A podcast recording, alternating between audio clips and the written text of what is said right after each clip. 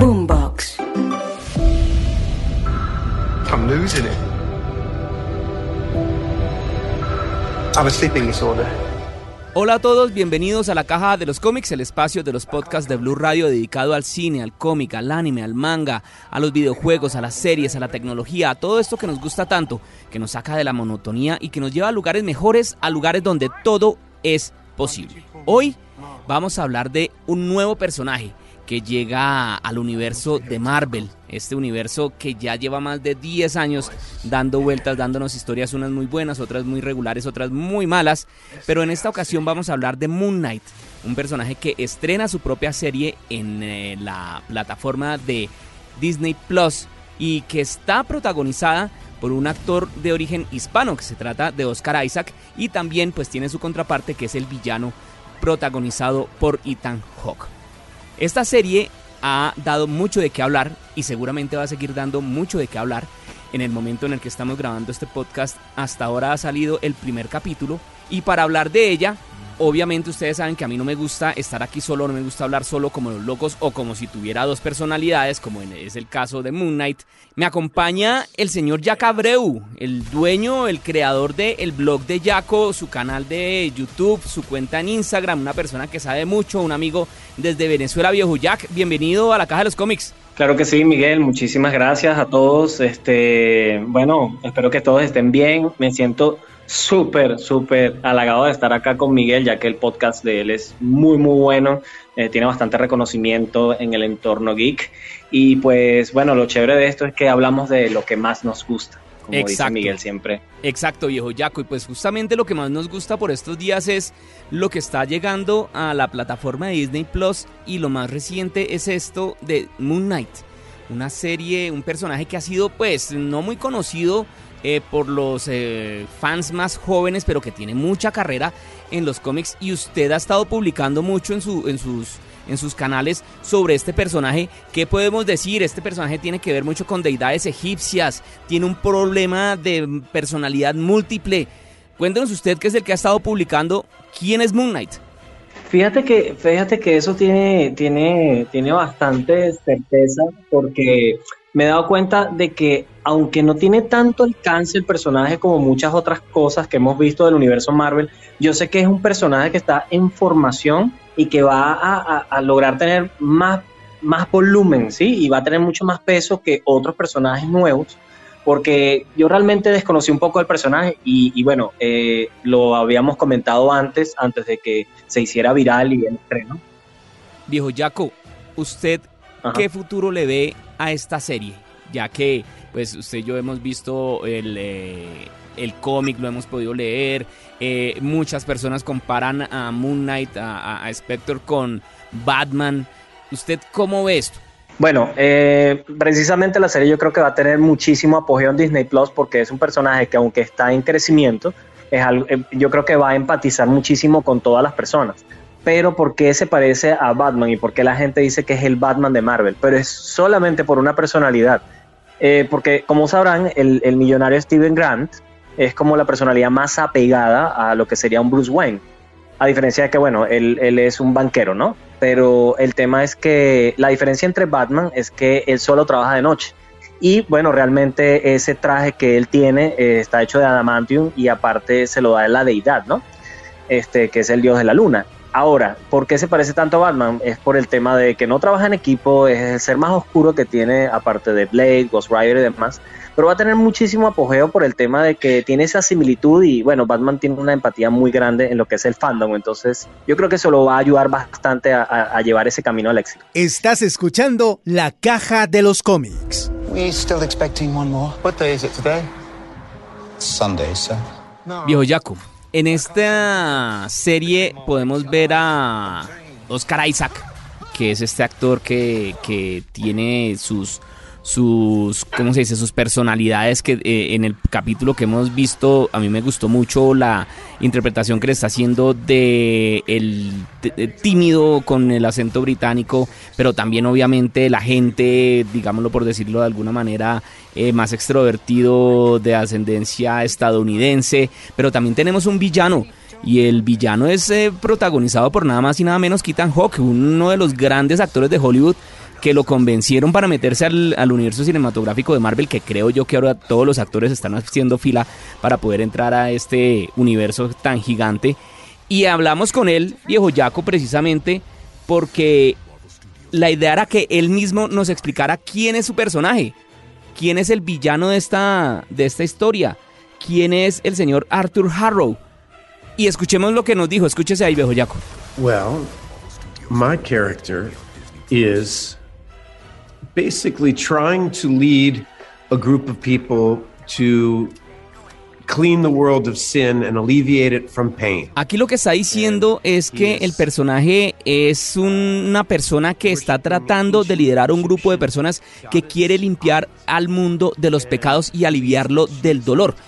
Él adora a una antigua deidad, a una antigua diosa egipcia y pues que cree que ella va a volver a la vida y que él va a ser su gran discípulo. Dice también que tiene un montón de seguidores y que está convencido de que con esto va a curar el mundo, pero que curar el mundo significa matar a todos los pecadores y pues que entonces él se convierte en juez, jurado y ejecutor al mismo tiempo, pero pues que él está convencido de que eso lo hace desde la fuerza de su corazón. A mí me parece que este pedazo, por lo menos en lo que respecta a un villano, me parece que no lo habíamos visto dentro del universo cinematográfico de Marvel. Pues no, está bastante interesante porque eh, es un idealista, así como lo hizo, lo dice Ethan Hawke eh, cuando estaba en la entrevista contigo, y la verdad a mí me encantó, te atrapa desde el primer momento, incluso con el ritual que hace con el vidrio este, mientras camina, lo colocan los zapatos, eso, o sea, fue algo espectacular.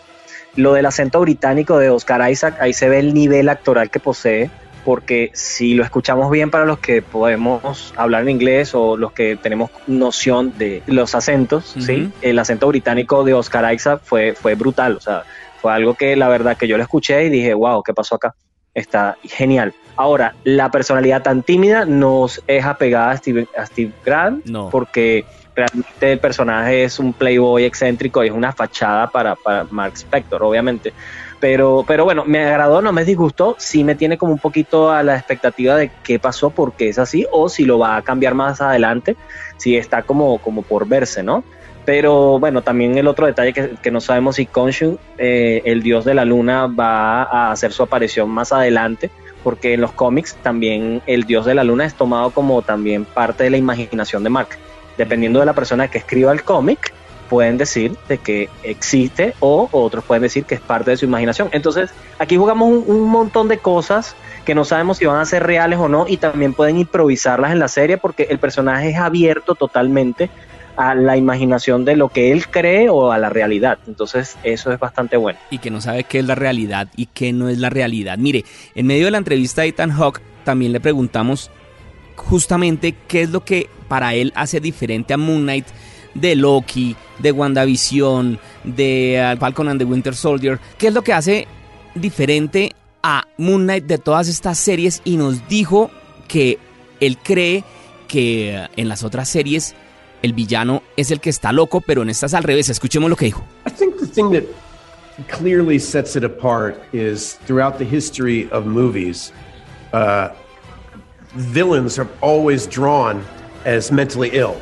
or is suffering some kind of insanity, right? And in our show, the hero.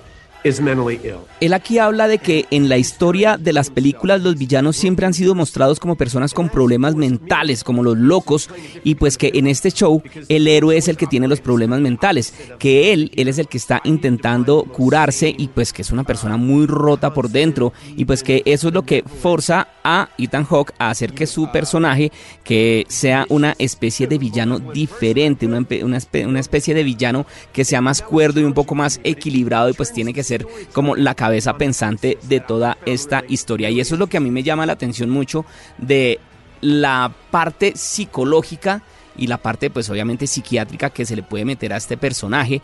Eh, inclusive al final en los créditos, yo no sé si usted se fijó, Jaco, al final aparece que las, eh, en los special thanks aparece que hay personas dedicadas a la salud mental a las que le agradecen por haber estado pendientes y por haber asesorado para escribir el capítulo. Entonces yo creo que ya tocan la parte de la salud mental que ha sido tan importante a lo largo de esta pandemia.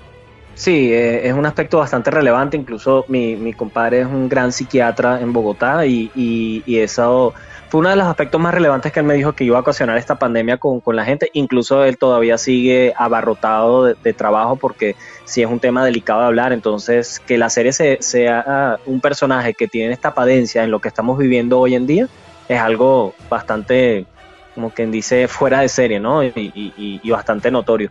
Pero yo creo que lo chévere de esta serie es que nos recuerda un poco a Iron Man 1, a Capitán América 1, a Thor 1, en el sentido de que iba a haber un UCM, pero los personajes no iban fuera de su etimología, por así decirlo. Estábamos más concentrados en, ver qué hacían y de vivir el presente y de poder resolver las cosas, ya que ahora todas las series y las películas están más concentradas en conectarse al UCM en vez de, de, de desarrollarse en sí mismas, ¿sí me entiendes? Eh, o sea, la gente quiere ver Doctor Strange, es para ver qué ocurre con el multiverso, qué vamos a ver y qué más extienden pero Moon Knight se está basando es en Moon Knight. Entonces yo creo que tiene una libertad creativa diferente a las otras, porque se está basando es en el personaje y lo dijeron que iban a ser un poco desligada al UCM, ¿sí?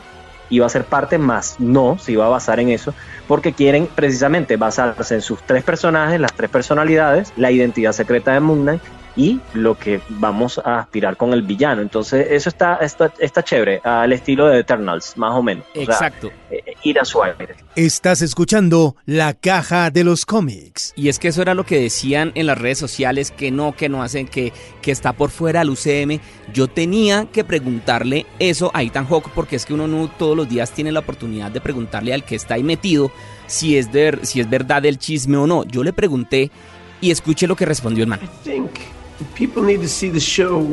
That conversation really interests me because it's part of what I think Oscar and I loved about it is that it is definitely a little separate. It's its own path. Él aquí lo que dice es que la gente tiene que ver el show porque eh, es una conversación que él siempre ha mantenido con Oscar Isaac en la que él siempre ha estado muy pendiente de lo que dicen los fans y de estas teorías locas. Yo le dije que todo el mundo veía por allá a Mephisto y usted hubiera visto la cara que él hizo apenas como... Sick of being upsold at gyms?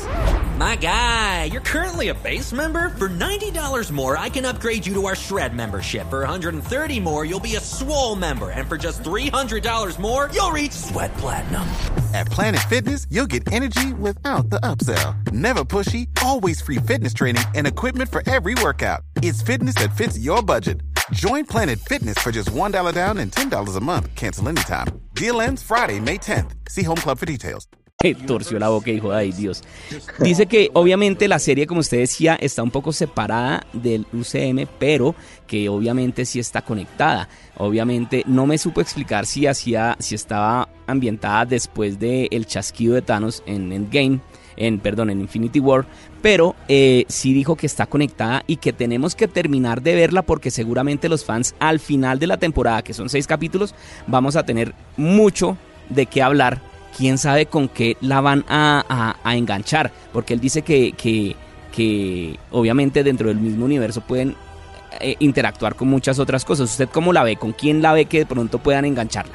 Bueno, Grant Cortes eh, afirmó que él es el showrunner, creo, el productor. Bueno, básicamente es lo mismo.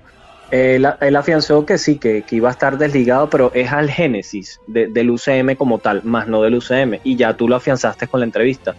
Yo creo que evidentemente él podría afianzarse mucho con The Punisher, con Daredevil, con Ghost Rider, si llegamos a tener un Ghost Rider, este Blade, que ya viene el, proceso de, de, la película, y también, bueno, posteriormente estamos viendo que hay muchísimas películas programadas de, villanos de Spider-Man, entonces también yo creo que eso sería un buen camino porque él trabajó en un cómic con Marvel Team Up, de, con Spider-Man, eh, Caballero Luna, hizo, hizo un hizo equipo con Spider-Man, ya que, bueno, él, él ha trabajado en varias organizaciones junto con los Vengadores, pero, pero sí han habido bastantes alianzas. Entonces, yo creo que ahorita todo es posible, pero yo creo que él va a estar un tiempo a solas, sí, mientras desarrolla bien el personaje. Y el personaje, se van a acordar de mí, el personaje va a tener muchísimo apogeo. Yo sé que de pronto no es como quien dice la serie más vista, por así decirlo, pero, pero sí, sí es un personaje que tiene bastante potencial, la verdad. Y, y, de verdad merece que lean los cómics. Yo he leído pocos,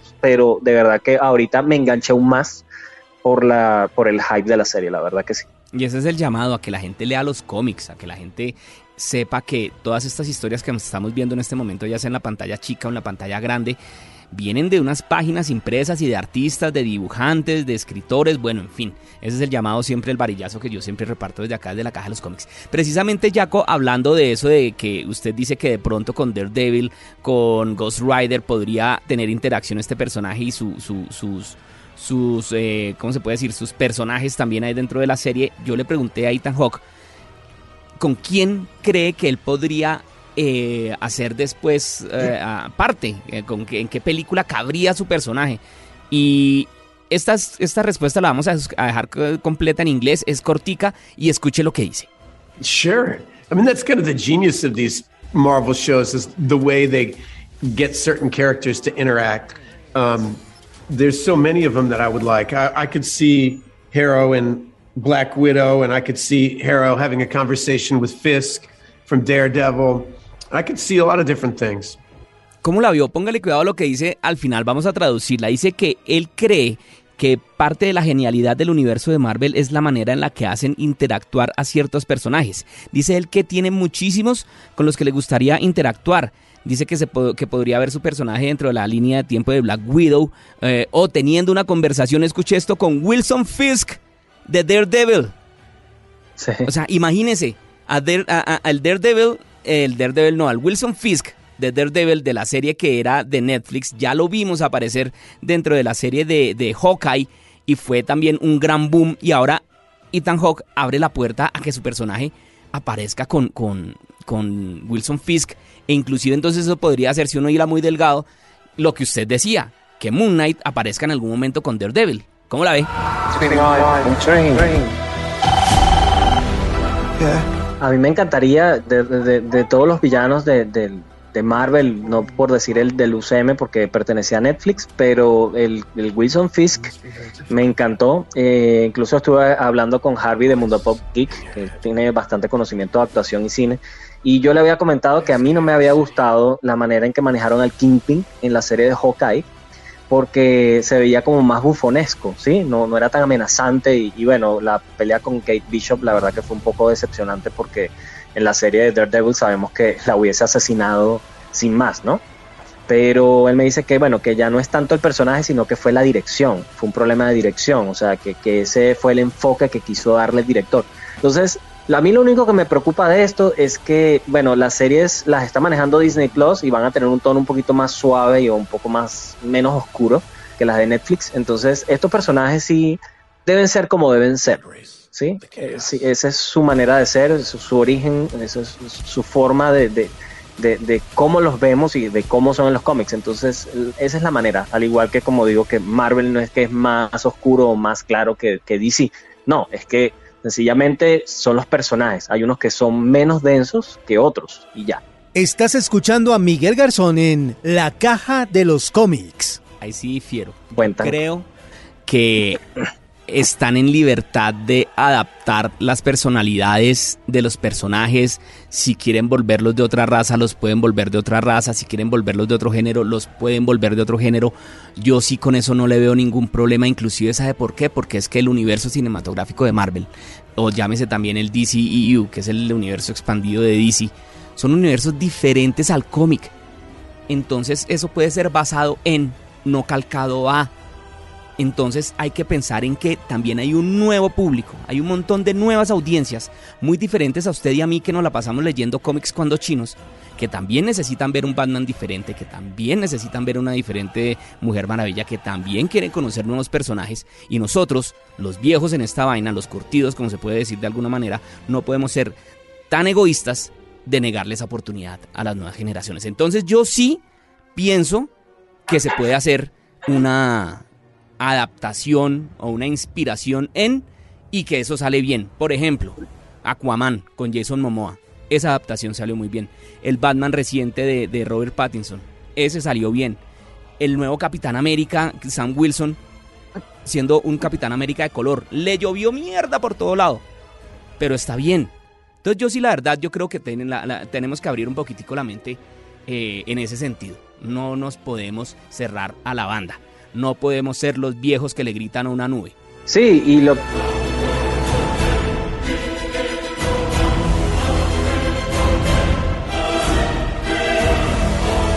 Que, destapó esa olla, por así decirlo, criollamente fue Loki, porque al, haber todas las variantes que vimos de ellos, y también con Crisis de Tierras Infinitas de la Rubbers, cuando vimos todas las tierras, incluyendo la de Tim Burton del 89, la de Titans y demás, ya sabemos que, vamos a ver diferentes versiones de todo, o sea, que ahora todo vale, todo existe. Entonces, si ya toman la, la determinación, como hicieron con Spider-Man, de que van a haber tres Spider-Man en este caso, y fueron totalmente diferentes los tres, ya sabemos que ahora todo vale y va a haber para todo público. Y no está mal. Bueno, yo, Jaco, se nos está acabando el tiempo. ¿Cómo la pasó? ¿Cómo le fue aquí en la caja de los cómics? La cita que teníamos aplazada hace tanto rato. Bueno, yo diría que hace casi tres años. estuvo, estuvo excelente como siempre. Siempre es chévere hablar contigo, siempre es ver bueno tu podcast, siempre es chévere ver tus publicaciones. Yo te admiro muchísimo. Yo pienso que el referente colombiano que necesitamos eres tú este, que conoce, que comparte, que no escatima ni tiene limitaciones. La verdad que sí, me encanta muchísimo poder compartir contigo, viejo Miguel. Anga, me, puso, me hizo poner colorado este man, viejo Jaco. Muchísimas gracias. Usted siempre aquí invitado a la caja de los cómics. Hermano, sus redes sociales para que los que nos escuchan lo puedan seguir y vean también, su, también ver su contenido que es muy bacano y también muy riguroso. Claro que sí, este, bueno, yo estoy publicando eh, harto ahorita, mucho, muchísimo en, en Twitter arroba el blog de Yaco, igual también en Instagram, arroba el blog de Yaco.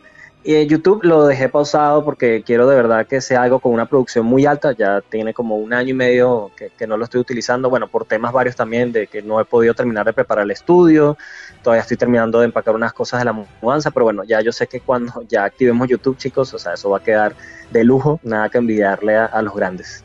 Eh, pero es blog, aclare, porque el blog de Yaco, el blog con B corta, ¿cierto? Con V.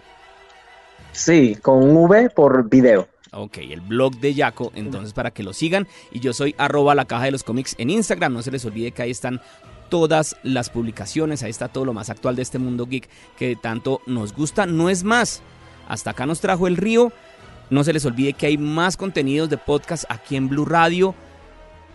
Larga vida y prosperidad y que la fuerza nos acompañe con el caos. Embrace the chaos.